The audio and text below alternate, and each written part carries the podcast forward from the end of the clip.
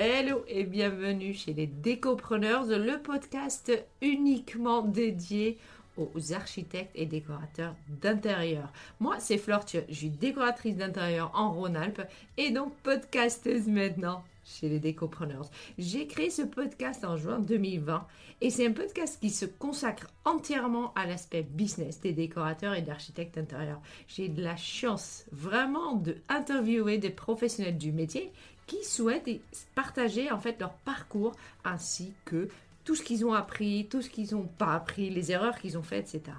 On peut toujours, toujours apprendre des autres. Puis ils partagent les décisions qu'ils ont prises, les investissements qu'ils ont faits ou encore les stratégies qu'elles ont menées pour porter leur business.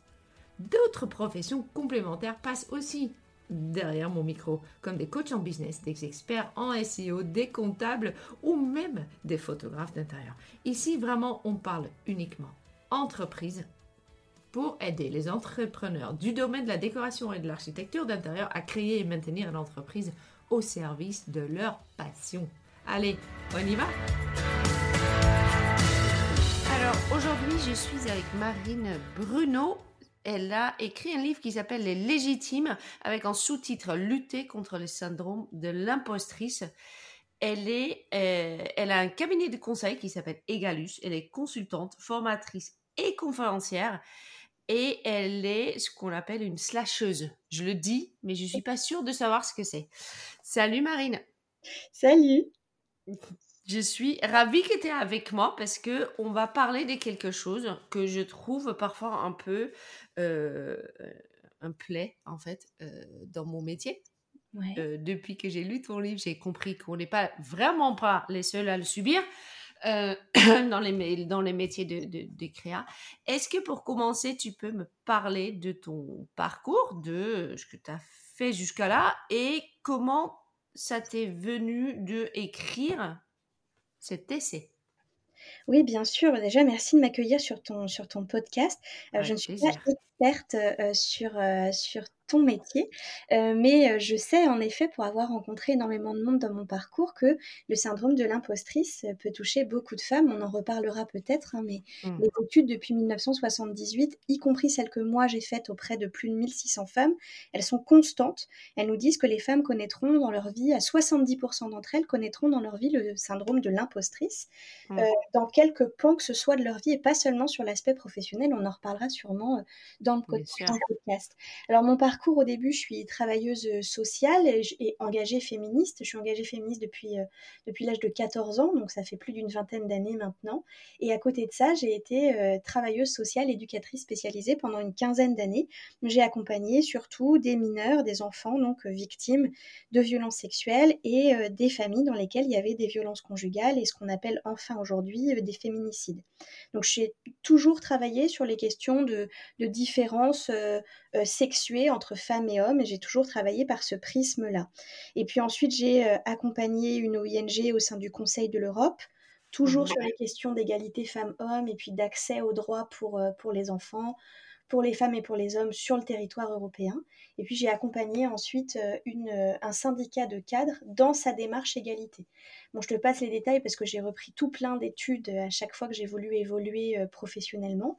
Puis en 2019, mmh. j'ai monté mon cabinet Egalus, donc qui est un cabinet de, de conseils, de formation et de conférences sur les questions d'égalité femmes-hommes, à la fois du côté euh, de l'égalité professionnelle, et à la fois du côté de ce qu'on appelle les violences sexistes et sexuelles au travail.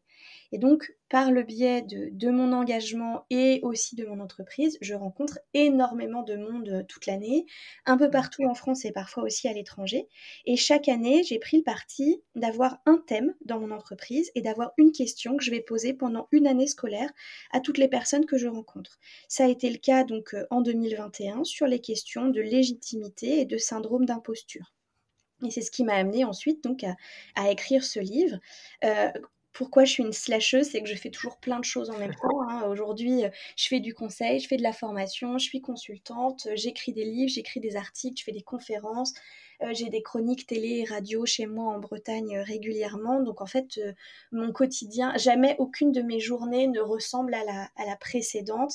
Et je réponds globalement à toutes les opportunités qui me sont, qui me sont données. Et puis moi-même, je prospecte aussi pas mal pour toujours faire de, de nouvelles choses. D'accord. Est-ce que tu connais le terme multi-potentialite? Oui, tout à fait. Ben voilà, c'est toi alors. Si j'ai bien écouté, c'est ça. J'ai adoré, c'est un TED Talk que j'ai vu qui était vraiment très chouette. Euh, en 2021, tu te poses la question de la, du, du, syndrome d'impostrice.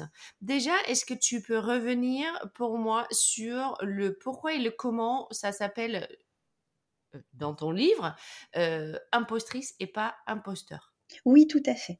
Alors, il y a deux raisons à ça. D'abord parce que quand j'ai commencé à m'intéresser au syndrome d'imposture, hein, moi, je, ne parle et je n'écris que de façon inclusive depuis dix ans, euh, et on va pas revenir sur l'affaire du point médian. Hein, l'écriture mmh. égalitaire, c'est bien différent de ça. Euh, et en fait, au début, donc j'ai utilisé ce terme épicène, imposture, et j'ai fait, euh, comme je fais souvent via les réseaux sociaux, des sondages, des enquêtes. Et en fait, je me suis rendu compte que seuls des hommes me répondaient. Donc, j'ai questionné les femmes autour de moi qui d'habitude sont, très présentes quand je fais des, sondages et autres. Et elles m'ont dit, mais Marine, c'est trop compliqué, c'est trop long en fait euh, ton truc. Moi, ça me rajoute de la charge mentale, j'ai pas le temps. Et donc, je me suis dit, bah, si les femmes ne répondent pas à ça, c'est euh, certainement parce qu'elles n'ont pas le temps, il y a un mmh. problème dans le, montage de mon enquête. Et aussi, il y a la question du sentiment de légitimité à répondre à une enquête sur quelque chose comme ça. Donc, j'ai ensuite fait une enquête avec le terme au féminin, impostrice. Mmh. Et là, j'avais prévu d'avoir 500 réponses en un mois. J'ai eu 500 réponses en 24 heures. Et j'ai mmh. dû arrêter au bout de deux semaines d'enquête parce que j'avais plus de 1600 réponses. Donc je me suis dit que c'était un vrai sujet. Et puis il y a un autre élément, c'est que j'ai été régulièrement euh, invitée à donner des conférences, euh, notamment spécifiquement auprès de femmes sur le syndrome d'imposture et le sentiment de légitimité. Et à chaque fois, on me parlait du syndrome de l'imposteur. Et un jour, j'ai dit, bah, puisqu'on est uniquement entre femmes, je propose qu'on utilise le terme au féminin, ça ne va arracher les oreilles de personne, utilisons le terme syndrome de l'impostrice. Et à la sortie de cette conférence, plusieurs personnes, plusieurs femmes m'ont contacté en me disant je ne pensais pas que ça pouvait me concerner puisque j'entends toujours le terme au masculin. Et je me suis dit, eh bien voilà, en fait, les études euh, au plan cognitif nous montrent bien que le cerveau, quand on lui donne un terme masculin, il va comprendre que ça concerne les hommes. Il va falloir donc que j'arrive à féminiser aussi ce terme-là pour voir si certaines femmes se sentent concernées et si les études qu'on a depuis la fin des années 70 qui nous disent que ça concerne au moins 70% des femmes euh, au moins une fois dans leur vie, euh, si moi je peux le vérifier dans mon quotidien professionnel et d'engagé. Et donc ça, c'est vraiment le, la genèse, si tu veux, de, la création de ce livre. Est-ce que ça va, pour le coup, aussi... Euh, j'essaie de bien formuler ma question. C'est parce que je sais que par, par exemple aux États-Unis, on est beaucoup moins porté sur le masculin-féminin. Oui. Euh, euh, d'ailleurs aux Pays-Bas aussi. Euh, que, euh, que en France. Est-ce que, parce que, hmm, est-ce que pour le coup, la problématique d'imposteur, d'impostrice est plus ou moins propre euh, au pays où effectivement on, on, met le doigt sur le masculin-féminin ou pour, pour toi c'est vraiment quelque chose qui est, euh, qui, qui, est mondial Alors c'est quelque chose qui est mondial. On le mmh. sait aujourd'hui parce qu'on a des études qui ont été faites dans divers pays. Euh, c'est mondial à partir du moment où on est dans un système dit, alors je ne veux pas faire peur à tes mmh auditeurs et auditrices, mais dans un système dit patriarcal, c'est-à-dire mmh. dans lequel, en dépit, euh, comme c'est le cas en France par exemple, d'un socle juridique parfaitement égalitaire. Hein, dans les textes, on est sur un mode égalitaire. Dans la réalité, il y a quand même une socialisation, une éducation et donc plus tard un traitement des femmes et des hommes qui va être différent. Or, on sait aujourd'hui que ce système patriarcal, non pas strict, mais global dans lequel nous nous trouvons en France, concerne la majeure, l'immense majorité des pays dans le monde. Donc, ça n'est pas une problématique euh, française, euh, ça n'est pas qu'en lien avec euh, la langue, puisqu'on a en effet des pays dans lesquels on a une langue beaucoup plus égalitaire que ce qu'on a en français, par exemple, qui est mmh très sexiste encore.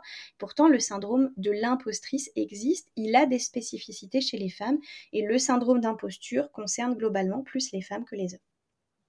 Et ça, toi, tu dis, ça commence déjà au lycée ou même au, au collège tout à fait. Les études nous montrent, alors là c'est une étude française hein, sur euh, le rapport de, que les filles et les garçons ont avec l'école. Et en fait, on voit qu'au niveau de la cinquième, hein, donc l'âge de, 12-13 euh, ans, on a une bascule qui s'opère en termes de sentiment de légitimité euh, et d'appréciation dans les matières entre les filles et les garçons. Donc on a un temps comme ça où en fait socialement parlant, les enfants, à partir de l'âge de 10 ans, ils ont intégré euh, l'intégralité des stéréotypes de sexe et de tous les stéréotypes d'ailleurs, hein, racistes et autres, que l'on peut, euh, que l'on peut nous transmettre. Les enfants, ils ont le pack complet, si je peux dire ça comme ça, à partir de l'âge de 10 ans. Et à partir de ce moment-là, ça va totalement infuser en eux. Et donc les filles et les garçons ne vont plus avoir le même rapport dès la cinquième avec, euh, avec l'école et donc avec leur sentiment de légitimité face à la réussite et face à des matières scolaires qui sont considérées encore aujourd'hui comme étant plus féminines ou plus masculines. Et donc ça, ça naît finalement au sein de la famille euh, pendant les premières dix ans de leur vie, on va dire, parce qu'on on est quand même tous nés totalement égales. Oui, alors jusqu'à non mais le cerveau le cerveau il est le cerveau quoi il n'y a pas de alors là-dessus là-dessus tout à fait je pensais que tu parlais au plan social et sociétal oui ah, oui non non non au niveau de son voilà tout à fait tout à fait tout à fait d'accord là-dessus en revanche, en effet, on a une éducation qui reste encore assez genrée aujourd'hui. Et puis, mmh. quand même on a des parents et de plus en plus de parents essayent de dégenrer un maximum les choses, bah après, les enfants, ils ont l'école. Et à l'école, ils vont prendre un shoot de stéréotypes de la part des autres enfants qui seront peut-être euh, socialisés et éduqués de façon euh, elle-même sexiste. Alors qu'est-ce que c'est sexiste? C'est simplement la différenciation entre les sexes, hein, quand j'utilise mmh. le terme comme ça. Oui, oui, c'est pas. Tu n'utilises pas, ça. Tu ne veux pas être éduqué pareil quand on est un garçon et quand on est une fille. Et ce sont des choses qui sont extrêmement euh, inconscientes. Euh, par exemple, on, sait aujourd'hui que les filles et les garçons n'ont pas le même temps de parole quand on est dans une famille avec une fratrie mixte, n'ont pas le même temps de parole euh, à la maison, à table, etc., ainsi qu'à l'école. Les filles se font plus couper la parole, donc elles vont intérioriser dès euh, petites le fait que leur parole vaut moins, qu'elles sont donc moins légitimes dans leur prise de parole que ne le sont les garçons et plus tard les hommes. C'est ce qui explique euh, que à la fois on a deux, euh, comment dire, recours sexistes à l'heure actuelle dans, dans le quotidien à l'âge adulte, qui sont à la fois des choses venues de l'extérieur, mais aussi nos auto-freins à nous en tant que femmes. Et tu disais que dans ton métier, vous êtes majoritairement féminisée, donc un mmh. maximum de femmes. Ben, en tant que femme, on a intériorisé aussi des auto-freins qui fait qu'au final, on n'a plus besoin que quelqu'un nous dise que ce qu'on dit n'est pas intéressant ou qu'on n'est pas légitime on l'a déjà intériorisé, et donc de nous-mêmes, on va parfois s'empêcher certaines choses, ce qui va faire un cercle vicieux, si tu veux, par rapport au, sentiment d'être une impostrice, parce qu'on ne se légitime pas soi-même. Bien sûr, et ça, forcément, on va le passer à nos filles. Et tout à fait, tout à fait. Et, donc c'est ça, c'est en grande partie inconscient. Ah oui, bien sûr, bien sûr. Hmm. Et donc, Euh, non, là, tu es un peu mon psy. Je viens de comprendre pourquoi je m'autorise pas à. Bref, bref. Merci. C'est vraiment, voilà. Hein. tout, dans le podcast, j'ai quand même compris deux, trois trucs de, de mon enfance. Mais... On fait ça à tout. Hein. Tu sais, à partir du moment où quelqu'un nous le dit, on vient regarder notre propre histoire et on se rend compte de certaines choses. Et ça ne veut pas dire qu'on a eu des mauvais parents ou des parents qui étaient ah, ou je ne sais trop quoi. Nos parents, ils ont juste fait avec ce qu'ils connaissaient du monde et avec ce qu'on leur avait transmis. Ils ont fait, globalement, je l'espère, en tout cas pour les personnes qui, qui écouteront ce podcast, pour toi et pour moi, ils ont fait au maximum. Voilà, ils ont fait tout ce qu'ils pouvaient avec tout l'amour qu'ils pouvaient nous donner. Et, pour autant, ils nous ont transmis euh, des ressorts sexistes et tout un système d'autofrein qui fait que nous, en tant que filles, on va moins s'autoriser plein de choses que les garçons, alors que bien souvent, on est experte. Aujourd'hui, je travaille vraiment sur la question de, de l'expertise. Et quand je fais des sondages auprès des femmes et des hommes, je vois à quel point, dans un même corps de métier, avec un même niveau de compétence, les hommes vont avoir beaucoup moins de mal à se dire oui, c'est vrai, je suis un expert, que les femmes à se reconnaître comme telles.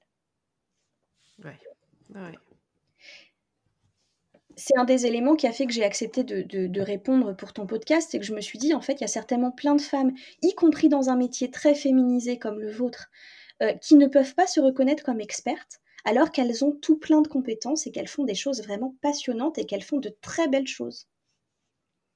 Oui, oui, oui, oui. je pense qu'il y a une grande partie de, de, de, de, de ça. Il y a aussi aujourd'hui, je dois dire que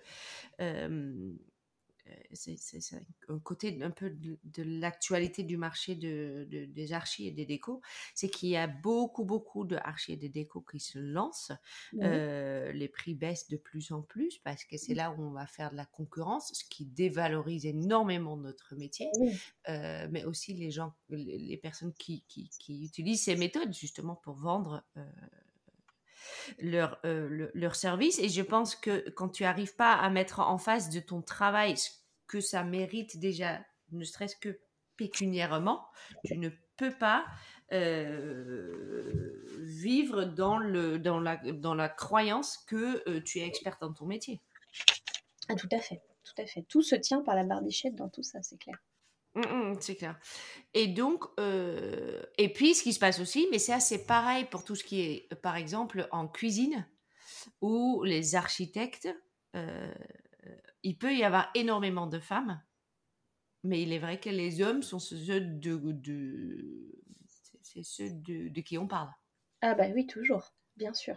C'est toujours comme ça, quand, même quand il y a une tâche qui, au départ, dans une société justement où il y a cette hiérarchisation des sexes, euh, euh, au départ, ce, sont surtout des femmes. À partir du moment où on va être dans un domaine où on va placer de l'expertise, la reconnaissance va aller plus globalement aux hommes. Et c'est ce que peuvent dire aussi des femmes connues dans certains mondes professionnels et d'expertise. Hein. Oui, bien sûr. et toi là-dedans, parce que pour le coup, es, tu es experte dans ton... Ah oui, puis alors moi je l'assume totalement ce, ce terme. Euh, et quand euh, quelqu'un vient me questionner dessus ou, vient remettre ça en question, alors souvent c'est ce qu'on appelle du mansplaining, c'est-à-dire des hommes qui veulent t'expliquer ton métier. Moi aujourd'hui je, suis très cash avec ça, je réponds écoutez, quand vous aurez mon expérience, et quand vous aurez fait les mêmes études que moi, on pourra discuter entre experts. Entre-temps, merci, mais j'ai pas le temps en fait. Parce que ça m'est arrivé, euh, même quand je siégeais au Conseil de l'Europe, ça m'est arrivé d'avoir des prises de parole, euh, d'être en train d'échanger à côté de la scène avec une collègue.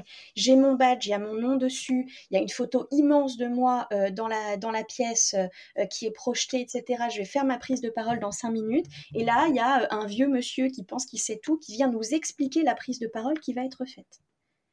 Donc ça, c'est quelque chose qui... bon, là, c'est une, situation très saillante, mais même dans le quotidien, ça peut nous arriver. Et je pense surtout euh, aux femmes qui nous écouteront et qui vont monter leur boîte. Euh, c'est hallucinant le nombre de personnes qui vont nous expliquer comment monter notre entreprise, comment on devrait la gérer, comment on devrait faire, alors que ce sont des personnes qui n'ont pas pour être très cash là aussi, le tiers du millième de notre courage entrepreneurial, parce que ce sont des personnes qui ne monteront jamais leur boîte. Une fois de plus, n'écoutons que les personnes qui méritent d'être écoutés, c'est-à-dire les personnes qui font ou qui ont fait ce que nous avons fait. Et même là, nous pouvons garder de la liberté. Euh, excuse-moi, est-ce que ça, pour le coup, non, non, je, euh, est-ce que ça, pour le coup, c'est plus, parce que je suis sûre qu'il y a des hommes fantastiques euh, qui ont experts. Euh, est-ce qu'ils n'ont pas un peu cela euh, tué par euh, une, partie qui fait effectivement le, Je, voilà avant moi je travaillais en, finance et j'ai dû me battre un tout petit peu euh, pour ma place et, je me rappelle très bien j'ai le même type d'expérience que toi. Je suis dans une soirée où en fait je vais recevoir un, award pour les produits qu'on a mis sur le marché. Je mmh suis habillée en noir et blanc ce qui est que j'ai pas réfléchi. Et donc, forcément, j'étais prise à trois reprises dans la soirée pour, euh, pour la serveuse. D'accord. Ah bah oui, forcément. Forcément. Forcément, mais oui. Sinon, c'est pas drôle, bien sûr. Et on, on, en rigole parce que, sur le moment, je rigole parce que j'ai 25 ans, je fais, c'est pas grave. Euh, mais en même temps, ça m'a pas aidé à, à, m'établir mieux dans ma, dans, dans, ma vie. Euh, maintenant, je suis sûre que, oui, il y a forcément, il y a du mansplaining, mais est-ce qu'on peut jeter le bébé avec l'eau du bain en se disant qu'il y a quand même aussi, moi j'ai un mentor qui est masculin, mais qui effectivement est excellent. Bah, oui, oui. Alors, mmh. moi, je, ne, je ne dis pas que euh, le problème, ce sont les hommes ou, je ne sais trop quoi. Évidemment, des hommes peuvent connaître aussi le syndrome d'imposture. On sait que ça concernera à peu près un homme sur deux euh, dans son parcours. Euh, il y a des hommes experts aussi, bien sûr. Après, on reparlera des différences, si tu veux, entre syndrome de l'imposteur et le syndrome de l'impostrice. Mais pour revenir sur ce que tu, sur ce que tu disais, mmh. bien sûr qu'il y a des hommes experts, etc., qui pâtissent d'une minorité. Sauf que c'est toujours pareil Mmh. Quand on, chaque fois qu'on parle des femmes, on a quelqu'un pour nous dire oui, mais les hommes aussi. Mais bien sûr, sauf que les hommes, on en parle beaucoup plus que des femmes, alors que les femmes sont la moitié de, l'humanité. Donc le syndrome d'imposture, évidemment, euh, il existe aussi chez les hommes. On sait qu'on aura donc un homme sur deux qui connaîtra le syndrome de l'imposteur dans son parcours, mais globalement, il le connaîtra surtout sur l'aspect professionnel, là où les femmes peuvent le connaître dans tous les pans de leur vie. Mmh Ça, c'est la première spécificité. Et la deuxième euh, spécificité, c'est qu'en général, ils le connaîtront une fois. Dans l'immense majorité, oui. Ah, un homme toute notre vie, Exactement. Et nous, on fait face à ça dans tous les pans de notre vie. Mmh. Même dans notre vie, tu l'as vu hein, dans mon livre, il y a toute la partie sur les Martines, là où je décris dans chaque espace de nos vies en tant que femmes multiples, nous connaissons, nous pouvons connaître ça. Et donc, ça n'est pas que sur l'aspect professionnel. C'est une question de sentiment de légitimité euh, globale. Donc, j'ai envie de dire, et c'est ce que je dis aux hommes que je rencontre et qui me disent oui, mais tous les hommes ne sont pas comme ceci ou tous les hommes ne sont pas comme cela. Absolument, messieurs, et personne ne vient dire, ne vient mettre ensemble euh, tous les hommes dans une espèce de même gros paquet euh, de personnes pas intéressantes. Mmh. On vient juste dire, mais dans ce cas-là, montrez-vous plus et surtout faites du tri dans vos rangs. C'est-à-dire, n'acceptez plus, par exemple, d'intervenir avec des hommes qui sont sur ce modèle-là, qui vont écraser les autres, etc. C'est-à-dire que c'est ensemble que nous allons pouvoir petit à petit, j'ai envie de dire, assainir les espaces de pouvoir, de prise de parole euh, et de, de, sentiment de légitimité, donc les espaces aussi d'expertise, euh, en retirant euh, leur espèce d'apparat et leur sentiment de supériorité à certaines personnes pour pouvoir laisser la place à des personnes qui sont réellement expertes, réellement pertinentes, qu'elles soient des femmes ou des hommes, bien sûr. Est-ce que, euh, pour le coup, on peut faire un tour sur le fait qu'aujourd'hui, euh, il y a quand même un, mouvement vers euh, plus d'égalité, j'ai envie de dire, plus de... mais qui engendre aussi, pour les femmes, justement, quand on parle des Martines, ça engendre pour les femmes, effectivement, l'idée d'avoir... de, de de, pouvoir parler du fait qu'on a plus des connaissances parce que euh, maintenant, ça engendre aussi ce qu'on appelle le, fameux euh, charge mentale. Oui, tout à fait. Alors à partir du moment où euh, les femmes accèdent à certains, à certains, on va dire certains droits ou certains, certaines avancées, forcément, on ne retire pas pour autant tout ce qu'elles faisaient déjà avant. Donc par exemple, si je donne l'exemple en France, légalement, les femmes ont le droit de travailler sans l'accord de leur mari depuis les années 1960. Oui, ça m'a fait halluciner comme date. Ça ne veut pas dire qu'elles ne travaillaient pas avant, mais, mais dans la réalité, officiellement, euh, c'est le cas. Ça ne veut pas dire qu'on a retiré, euh, euh, qu'on a mieux partagé les tâches à la maison. On a juste ajouté une tâche en plus qui est celle de devoir travailler. D'ailleurs, aujourd'hui, en France, on a une plus grande proportion de femmes qui travaillent que d'hommes qui travaillent. Donc, Alors, ça, se tient à pas grand-chose, mais, mais, à côté de ça, on a un autre chiffre qui, qui, qui, nuance un peu, c'est que 80% du travail à temps partiel qui est effectué en France, qu'il soit par choix ou pas, est fait par les femmes. Mmh, mmh. Donc les femmes vont globalement plus travailler que les hommes, mais de façon plus précaire. Ça aussi, c'est intéressant. Sur la question des sentiments de légitimité.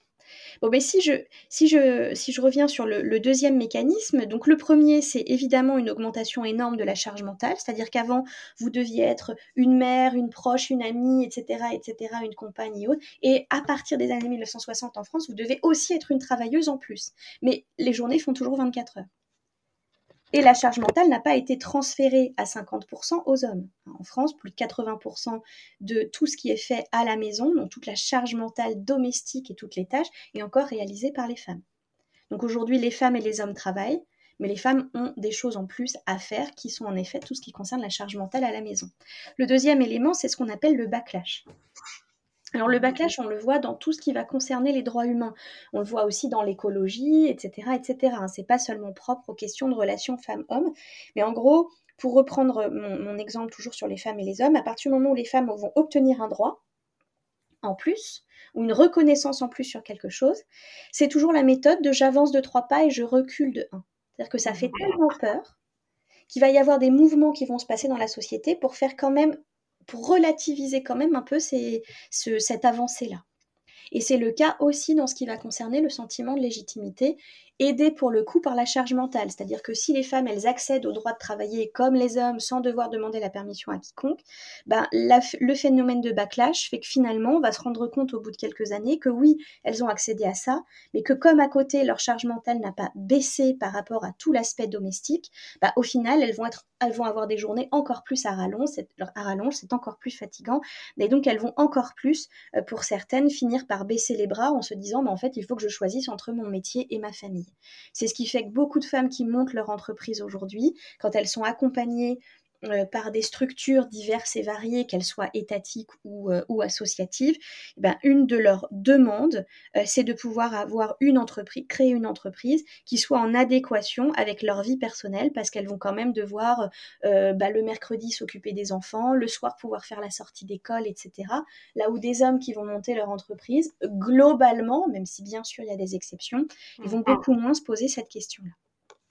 Donc on a moins de temps en tant que femme pour se concentrer, à partir du moment où y a une famille, euh, pour se concentrer sur notre projet purement entrepreneurial.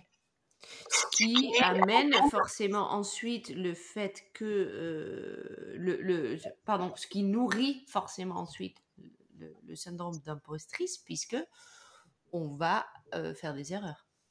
Tout à fait. On va faire des erreurs, on va avoir moins de temps, euh, on, va devoir toujours gérer cette charge mentale énorme, c'est-à-dire en même temps que je suis en train de faire mon business plan euh, ou mon étude de marché ou, je ne sais trop quoi, bah, je dois aussi penser qu'il faudra que je sois à l'heure tout à l'heure pour aller chercher euh, Mathéo à l'école, qu'il faut bien que je pense à qu'est-ce qu'on va dîner ce soir, etc. Et est-ce que j'ai étendu le linge Et souvent, au début, quand on monte son entreprise, ce qu'on fait, c'est qu'on travaille de chez soi. Or, mhm. chez soi, en tant que femme, en fait, on va cumuler les charges. On va avoir sa charge entrepreneuriale, mais aussi, euh, à un moment donné, on va s'accorder une pause et au lieu d'aller se faire juste un café et de regarder par la fenêtre dans le jardin quand on a la chance d'en avoir un, eh ben on va se dire ah bah je vais en profiter pour étendre le linge, ah bah je vais en profiter pour faire un brin de vaisselle, ah ben ceci, ah ben cela. Et tout ça finalement nous coupe de notre concentration sur le travail. C'est pour ça que euh, pour cet élément-là et aussi pour l'aspect financier, je conseille aussi globalement quand on monte son entreprise, si on a un tout petit peu d'argent, c'est d'aller, euh, même si avoir des bureaux c'est cher, on peut couper la poire en deux et essayer d'aller vers des espaces de coworking. Oui, bien sûr, ça aide, ça aide énormément. Est-ce que ça va aussi pour... On est dans un euh, espace de travail, tu vois? On est dans un espace où d'autres gens travaillent et où les gens nous reconnaissent tout de suite comme quelqu'un qui bosse. Donc ça va nous mmh. aider à nous sentir plus légitimes aussi. Donc il faut qu'on commence à chercher en fait des méthodes, euh, des méthodes pour combattre dans notre génération à nous d'aujourd'hui, euh, de combattre en fait cette, cette, syndrome d'impostrice. Euh, c'est à nous de le faire, forcément. comment on se, est-ce que on va s'y prendre? Alors pour moi, il y a, plusieurs, euh, il y a plusieurs ressorts. Le, meilleur, le premier, ce serait de pouvoir sortir d'une société patriarcale. Mais une fois qu'on a dit ça, on n'a pas dit grand-chose, parce que ça va prendre quand même un petit peu de temps, même s'il y a du monde, des femmes et des hommes engagés sur ce sujet. Bon, au plan individuel, euh, pour moi, il y, a plein de choses, euh, des, des, éléments que je mets dans le livre. Il y en a un premier euh, qui, va, qui va être d'avoir un espèce de, carnet de réussite. Alors je l'explique dans le, dans le livre. Quand j'ai donné ma première conférence, j'étais extrêmement stressée. J'ai une amie qui est, qui est venue et qui à la fin m'a offert un carnet avec un crayon. Donc ça coûte 3 euh, euros, hein, vraiment. c'est un, un, cadeau symbolique. Et elle m'a dit ça, ce sera ton carnet de réussite. Moi, j'ai marqué dedans ce que j'ai pensé en bien de ta conférence. Et maintenant, chaque fois que quelqu'un te fera un compliment sur ton travail, Mmh au tout début où j'ai monté Egalus, eh bien tu le noteras là-dedans avec la date. Et pour les moments où tu auras un coup de mou, où tu te poseras des questions sur est-ce que vraiment je suis à ma place, est-ce que je suis pas en train de faire n'importe quoi, enfin toutes les questions qu'on se pose finalement qui tournent toujours autour de la question de la légitimité, bah, tu reliras ce carnet et tu verras qu'il y a des personnes qui te trouvent totalement à ta place. Ça, c'est un élément, on va dire, de validation par l'extérieur, c'est-à-dire c'est de relire ce que d'autres ont dit de ton travail. L'autre élément, c'est, euh, je donne un, petit tips comme ça, mais au début où j'ai commencé à monter ma boîte, j'avais une to-do list. Mmh tu sais, c'est la liste de tous les trucs qu'on doit faire. Et au final, ça ne me permettait de voir que ce que je devais encore faire. J'avais une collègue dans un espace de coworking où j'étais au tout début, où j'ai monté ma boîte. Elle, elle faisait à la fois sa to-do list, mais à la fois à la fin de la semaine, elle notait tout ce qu'elle avait fait. Et en fait, elle se rendait compte que ce qu'il y a sur notre to-do list, ce sont de grands items. Tu vas avoir, par exemple, euh, je te dis n'importe quoi, 10 euh, choses à faire. Mais en fait, dans ta semaine, à la fin de ta semaine, tu n'as peut-être pas coché les 10 cases de ta to-do list, mais en fait, tu as fait 30 choses parce qu'il y a plein d'éléments périphériques qui se rajoutent au fur et à mesure et que tu ne mets pas toujours sur ta to-do list. Et ça, ça nous aide à voir tout ce qu'on fait. Et tout ce qu'on fait qui est énorme. Et moi, je conseille de le faire au moins au début quand on monte son entreprise, même quand on est dans mhm. le temps de, préparation, hein, euh, le, quand on va à différents rendez-vous, quand on commence à prospecter, quand on se lance sur la partie administrative de son entreprise, de noter tout ce qu'on a fait jour par jour, comme un espèce de, journal, si tu veux, euh, de, de son entrepreneuriat. Et ça, ça nous aide à voir tout ce qu'on a fait, ça nous aide à nous légitimer. Parce que sinon, tout ça, en fait, on a un phénomène de, relativisation et de nuanciation de notre travail. Et on va juste se dire à la fin de la semaine, si je regarde ma to-do list, ah oui, bah, j'ai fait que 6 euh, tâches sur les 10 que j'avais notées, donc c'est pas une très bonne semaine. Mmh et donc, je mets de côté tout ce que j'ai fait d'autre qui, en réalité, est juste énorme. Mais quand on travaille seul, bah, en fait, on n'a personne pour nous dire que c'est bien ce qu'on a fait ou que là, on a bien bossé. Donc, on va être obligé de se le dire soi-même et d'être un petit peu à toutes les places.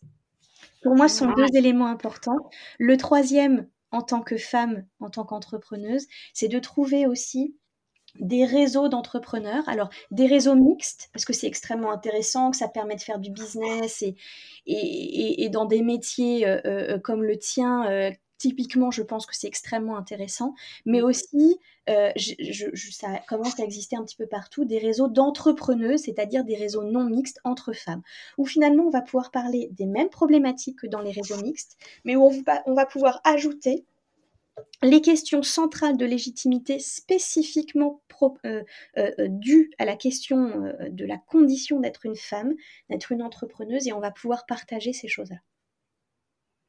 C'est compliqué de parler dans un réseau mixte, donc quand il y a des hommes, de réalités qu'on vit uniquement en tant que femme parce que eux ne les connaissent pas. Ils ne vivent pas ces choses-là.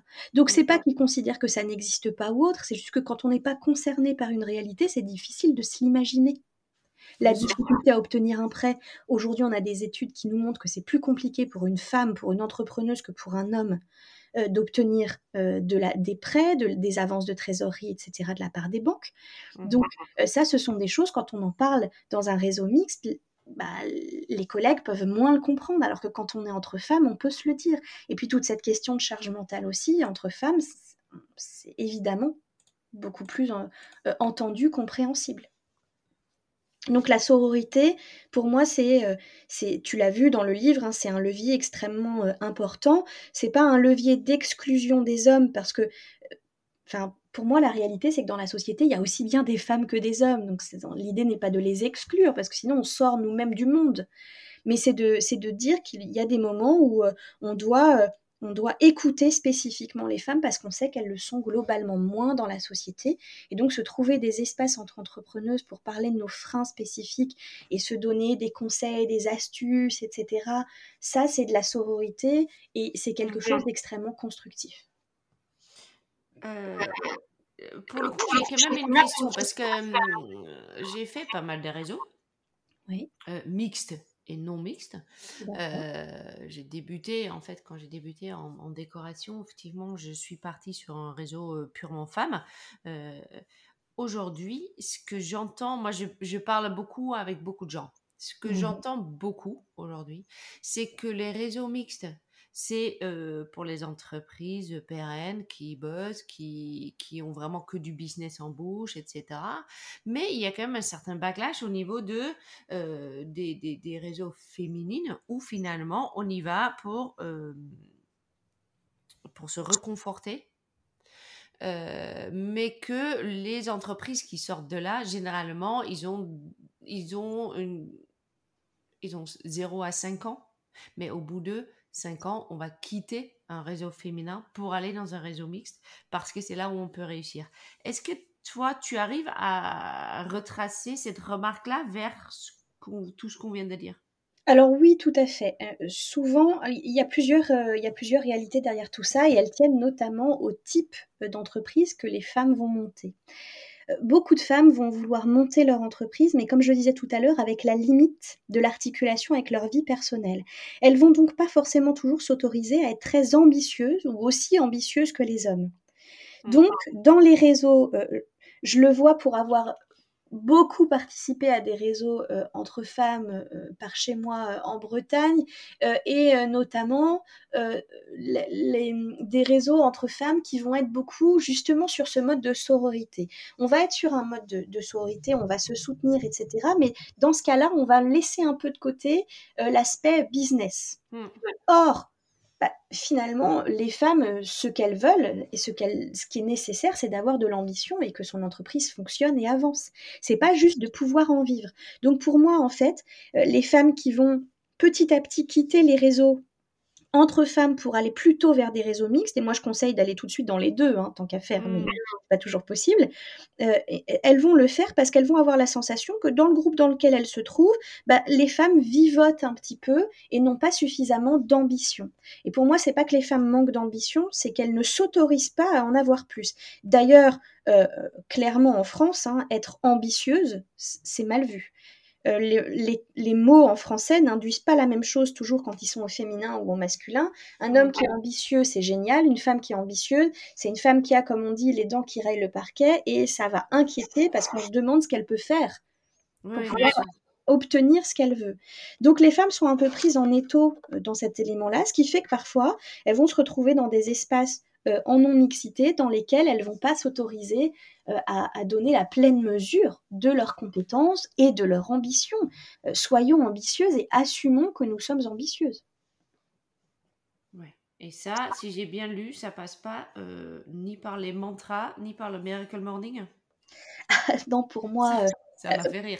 oui, bah, en fait, moi, mon livre, c'est un vrai manuel de d'anti-développement euh, personnel. Pour moi, il y a une question derrière tout ça qui est avant tout systémique. Donc, en fait, toute seule, euh, en lisant des mantras sur les réseaux et en faisant du yoga, euh, clairement, c'est pas ce qui va nous conduire à nous sentir plus légitimes. Ça peut être pour certaines un ressort, une partie de, de, la réponse. Mais pour moi, ce qu'il faut, c'est se retrouver euh, entre femmes, c'est se retrouver dans la réalité de la société, euh, c'est travailler sur son sentiment de légitimité en se rendant compte avant tout de tous les freins spécifiques que l'on a en tant que femme dans la société. Donc clairement, euh, c'est faire une analyse qui dépasse l'aspect purement individuel.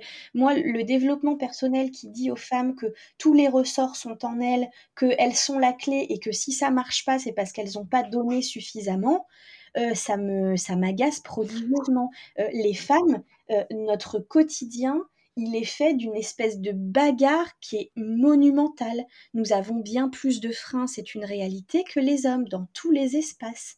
Donc venir dire que une femme qui réussit, une femme qui ne réussit pas, pardon, à un instant donné, c'est parce qu'elle ne sait pas donner la pleine mesure, etc., etc ramener tout à, la responsabilité individuelle, pour moi, ça ne, ça ne fonctionne pas dans un espace dans lequel euh, euh, c'est déjà un parcours de la combattante euh, spécifique. Mmh. Donc ça peut être un adjuvant, ça peut être une aide en plus, mais ça ne peut pas, à mon sens, être, être l'alpha et l'oméga très clairement pour une femme qui veut, qui veut monter sa boîte, parce que en fait, ça va renforcer le syndrome de l'impostrice, où on va se dire, bah, si je réussis, en fait, c'est juste normal, Donc on va relativiser nos propres réussites. Et si je ne réussis pas, ça ne peut être que de ma faute, parce que je suis mauvaise, parce que je ne suis pas assez experte. Euh, on va renforcer aussi le syndrome de la bonne élève, c'est-à-dire il faut que je sois parfaite, il faut que j'ai fait un nombre incalculable de formations pour pouvoir être légitime. Et si avec tout ça je ne réussis pas, c'est quand même que je ne suis pas assez bien. Or l'échec peut faire partie aussi de la réussite.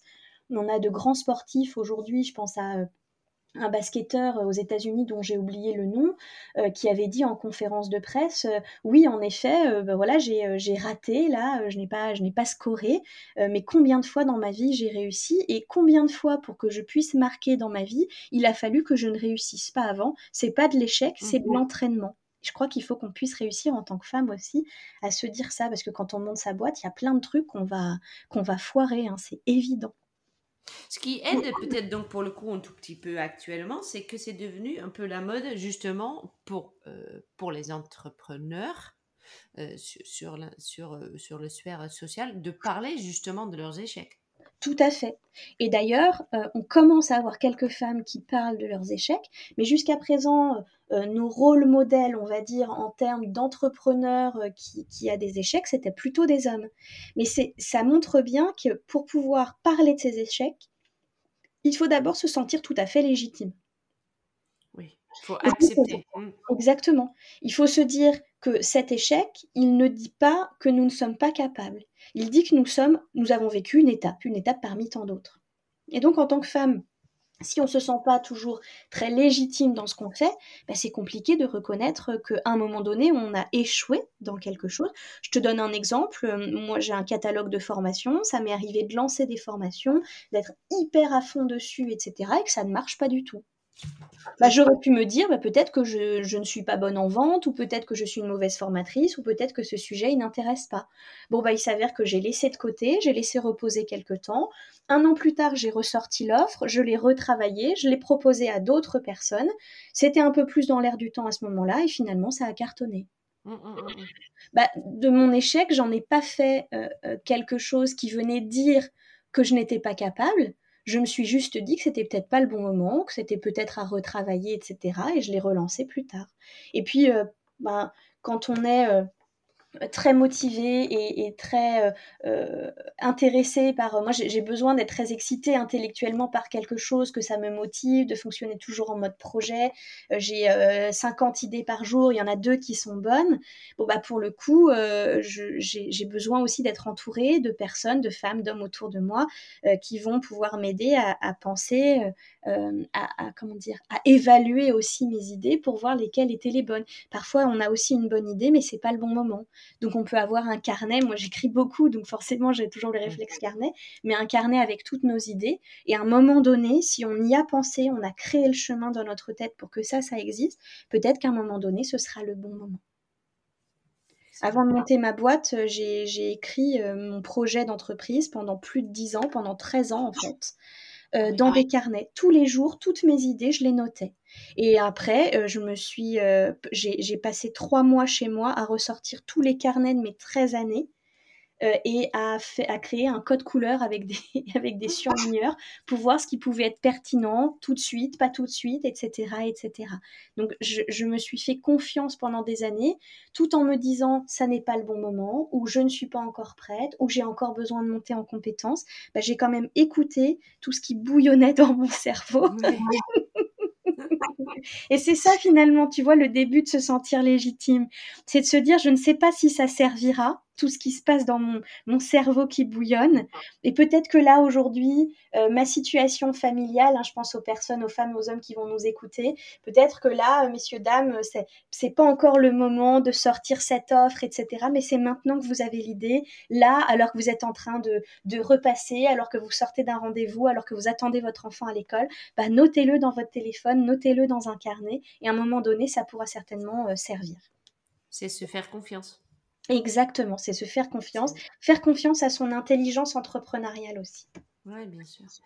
Est-ce que toi, tu as des mmh, rôles modèles?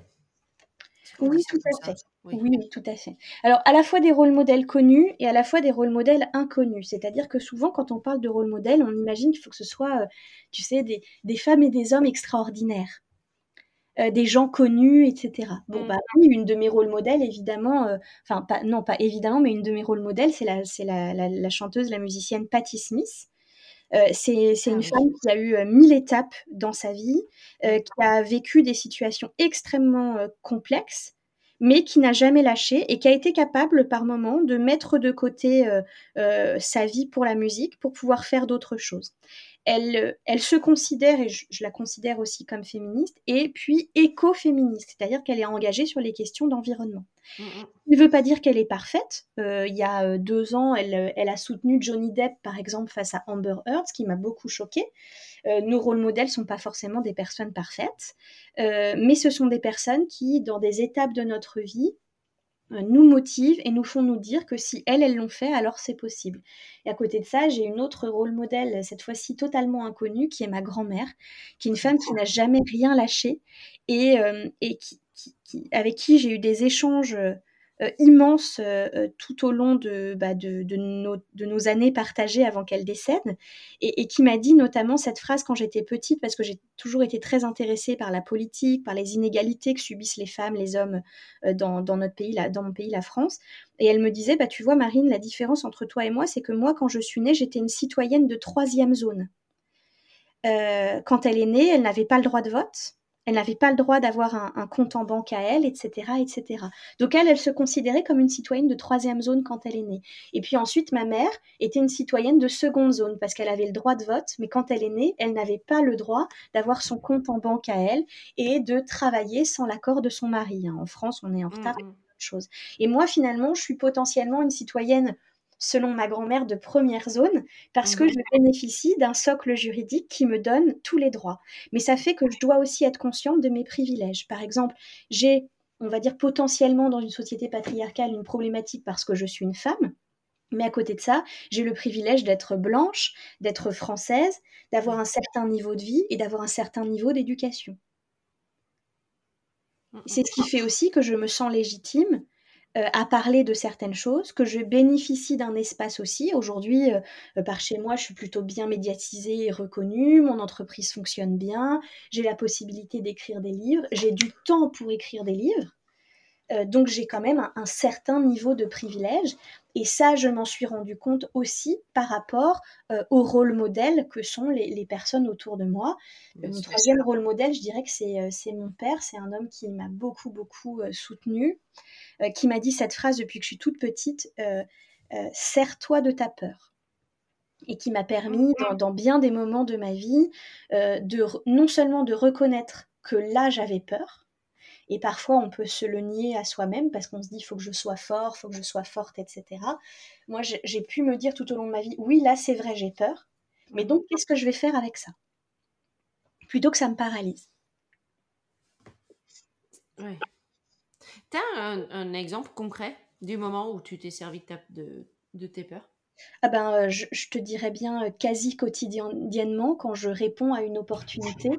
Euh, dans la réalité, si je regarde mon moi profond, moi, je, je n'ai pas envie de sortir de chez moi. Je suis quelqu'un d'extrêmement solitaire. Ce que j'aime, c'est être enfermé dans mon bureau, à boire du thé, lire des livres et en écrire. Mmh. Euh, rencontrer du monde, c'est quelque chose qui peut être angoissant pour moi. Sauf qu'au quotidien, euh, bah, dans, mes conférences, dans mes formations, je vois des dizaines, des centaines de personnes et j'ai toujours peur. Avant de monter sur scène, avant de faire un télé, euh, j'ai toujours extrêmement peur, mais à chaque fois, je me rappelle de cette phrase de mon père qui me dit serre-toi de ta peur. Et finalement, ça me permet de me transcender et d'aller euh, d'aller face aux personnes. Je pense aussi à la première fois que j'ai siégé au Conseil de l'Europe et où j'ai dû faire ma première prise de parole. C'était extrêmement euh, angoissant pour moi. C'était une époque où j'étais travailleuse sociale, donc j'avais l'habitude de rencontrer euh, euh, des personnes, maximum trois personnes dans un bureau pour parler de quelque chose. Et là, je me retrouvais sur scène avec un micro devant 200 personnes à devoir parler de quelque chose, etc. C'était, j'étais terrifiée. Et ça m'arrive encore aujourd'hui régulièrement d'être, d'avoir plus que peur, d'être vraiment terrifiée. Et à chaque fois, c'est comme si mes rôles modèles, ils étaient tu vois, ils étaient posés sur mes épaules. Mmh. Euh, ma grand-mère, mon père, et qui me répétaient à l'oreille ces choses-là. C'est comme si je les entendais me le dire. Mmh et à ce moment-là, me, ça me donne l'impulsion. Et tu as ton carnet des réussites dans ta poche arrière. Et j'ai aussi mon carnet de réussite, en effet, que j'emmène un petit peu, euh, un petit peu partout, ce qui m'a beaucoup servi, euh, notamment quand mon livre est sorti en avril. C'était mon premier livre. Je me disais, mais il ne va jamais se vendre, ça ne va intéresser personne, etc., etc. Je me suis fait des angoisses, j'ai fait des nuits blanches terribles. Euh, et, au final, bah, j'ai eu les premières rencontres avec, avec du public. J'ai vu que bah, ça, ça intéressait, qu'il y avait toujours du monde dans les rencontres, aussi bien d'ailleurs des femmes que des hommes. Euh, j'ai vu le nombre de personnes qui venaient témoigner à la fin des, rencontres euh, auprès de moi quand je, je, dédicassais le livre, qui venaient témoigner de ce que le livre leur avait fait, mmh. de ce que ces personnes cherchaient dans le livre. Euh, je pense notamment à des hommes qui me disaient, moi je veux le lire pour pouvoir soutenir ma femme qui monte son entreprise. C'est bien et comprendre mmh. ce par quoi elle passe, parce que moi, je ne monte pas mon entreprise, donc je ne me rends pas compte de, de ces questions-là de légitimité, etc., etc. Donc je vois qu'il se passe quelque chose. Ça n'empêche pas la peur, tout ça, hein, bien sûr, mmh. mais ça fait que finalement on peut en faire quelque chose pour soi et donc potentiellement aussi pour les autres. Dans l'image que j'ai de, de, votre métier, de ton métier, d'architecte d'intérieur, de décoratrice, décorateur d'intérieur, pour moi, c'est aussi un métier de don, c'est-à-dire que on va écouter le besoin de la personne, on va l'accompagner pour qu'elle elle vive dans quelque chose de beau. Mm, et qui lui ressemble. Donc pour moi, c'est un vrai métier d'écoute et de don euh, de, sa capacité créatrice à quelqu'un. Donc c'est un vrai métier d'expertise. Donc c'est un métier dans lequel on peut avoir peur de, de, se tromper, de ne pas avoir bien compris la demande, etc., etc. Mais on va aussi faire avec la personne qu'on est. Et ça, pour moi, c'est, je trouve ça absolument magique et c'est un fondement aussi de sentiment de légitimité, de se dire, euh, la personne qui va accepter le projet que je lui propose, qui répond à sa demande, cette personne, elle va avoir un, bout de moi, de ma créativité, de, mon art finalement, et donc de mon expertise chez elle pendant mm-hmm. potentiellement des dizaines d'années. C'est énorme, quoi. C'est énorme et c'est très beau. C'est le but, oui. C'est le but surtout de, ce qu'on fait. Mm-hmm. Euh, et le fait que, effectivement, le métier est quand même un peu dégradé actuellement me désespère profondément. bon, ça, c'est tout un autre sujet. sur lequel moi, je n'ai pas d'expertise. bon, Marine, un grand merci pour ton temps. Merci euh, beaucoup de m'avoir interviewé. Extrêmement intéressant comme discussion. Euh, voilà, encore une fois, un grand merci. Et puis, euh, je te suivrai de près dans le futur. merci à toi. Et puis, bon courage à, toutes les personnes qui, qui nous écouteront euh, croyez en vous si vraiment vous avez, vous avez énormément envie de le faire. Euh, quels que soient euh, les obstacles, il y a, toujours un chemin au final. et, puis, et puis les femmes, j'ai envie de dire, soyez ambitieuses. Voilà, on n'a qu'une vie. Donc, soyez ambitieuses, osez le faire. Plus on ose, plus ça marche. C'est clair. Merci beaucoup pour ton Merci beaucoup, Marie. Alors, que rajouter à ça? Pas grand-chose, je pense. Je, un grand merci, surtout pour le partage. Euh, le livre est disponible sur le site de Décopreneurs. La seule chose que je souhaite euh, vraiment que je souhaite rajouter, c'est que je c'est c'est ce que je fais moi pour euh, combattre un peu mon syndrome d'imposteur qui est pas toujours évident à, regarder en face. Hein. Mais euh, voilà, j'ai mis en place plusieurs choses avec le temps et, mon grand âge. Euh, premièrement, ce que je fais depuis un petit moment, je tiens un carnet à côté de mon lit et euh, tous les soirs, j'écris ce que j'ai fait ce jour-là pour aller vers mes grands rêves et mes grands objectifs. Qu'est-ce que j'ai fait pour aller vers mes petits rêves et mes objectifs moyens et court terme. Et je marque aussi ce que je veux faire le lendemain. Et le but de cet exercice n'est pas de dire oh mon Dieu, t'as pas fait ceci. C'est plutôt de dire regarde, regarde ce que tu as fait et pourquoi tu l'as fait, pourquoi tu l'as mis en place, pourquoi tu as passé ce coup de fil là qui te fait chier depuis des semaines, etc., etc.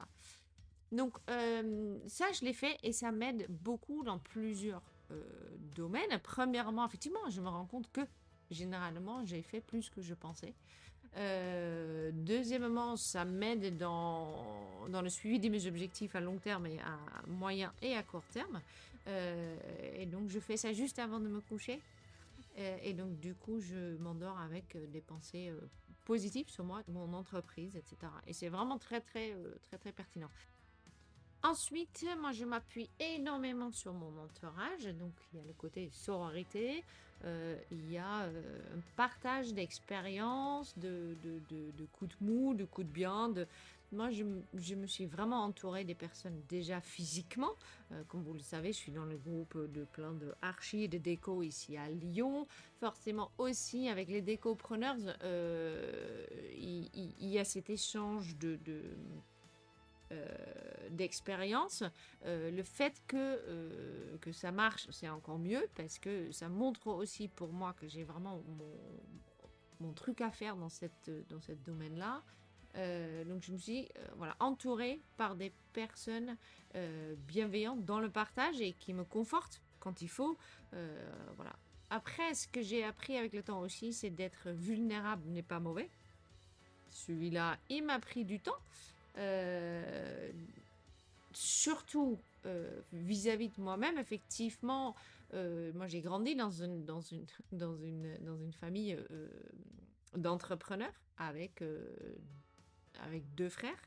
Donc un, un, environnement plutôt masculin et toujours cette envie d'aller plus haut, plus loin, de pousser, de voilà. Et Aujourd'hui, je peux dire que ça m'a formé, forcément, mais ça m'a aussi euh, mis parfois, effectivement, cet énorme euh, doute sur est-ce que moi je suis capable, sachant qu'effectivement, mon père et mes deux frères ont, tous les trois des entreprises qui marchent les feux de Dieu. Et euh, ça m'avait mis dans une posture pendant les premières années où j'étais maman, dans une posture où j'acceptais pas forcément euh, le truc, j'avais l'impression de tout faire à moitié, que j'étais bon à rien, et effectivement là, le syndrome d'imposteur, il, te hante, bah, jour, matin, midi, soir, la nuit surtout. Euh, voilà, et aujourd'hui j'ai appris qu'en fait être plus vulnérable, c'est c'est quelque chose qui finalement revient vers toi, euh, pas, en, pas en mode boomerang euh, à plein dans la tronche, mais plutôt que euh, je suis plus forte parce que je suis plus vulnérable. Et j'adore ça. Bon, j'adore ça. C'est que j'accepte que ça fait partie de mon chemin. Voilà. Donc ça, c'est quelque chose que j'ai mis en place euh, depuis euh, un petit moment pour justement combattre euh, mon syndrome d'imposteur, d'impostrice. Et l'autre chose que j'ai mis en place, mais ça, j'en parle même de temps à autre, c'est que j'ai juste arrêté de regarder Instagram quand je ne suis pas d'humeur. Il est très facile de accéder à son syndrome d'impostrice quand on a un coup de mou, un client qui est pas forcément comme on veut, euh, le téléphone qui sonne pas forcément assez, on va aller sur Instagram, on va scroller un peu et qu'est-ce qu'on va voir? Ben, On va voir uniquement des gens qui réussissent dans notre métier. Et à ce moment-là, il est difficile pour moi de dire oh, chouette, parce que ça me renvoie une image sur moi. Et donc, du coup, ça, je l'ai juste arrêté. Voilà, euh, c'est tout pour aujourd'hui. Euh, j'ai adoré ce podcast. Il y en a encore plein à venir, super intéressant. Merci à ceux qui m'écoutent, à ceux qui sont là euh, régulièrement dans mes DM, à me donner des idées de nouveaux invités, etc. Il y a, il a encore pas mal d'interviews de la balle qui arrivent avant la fin de l'année. Et euh, je suis ravie de pouvoir avancer dans cette aventure avec vous. Voilà. Gros bisous, à très bientôt. Ciao, ciao.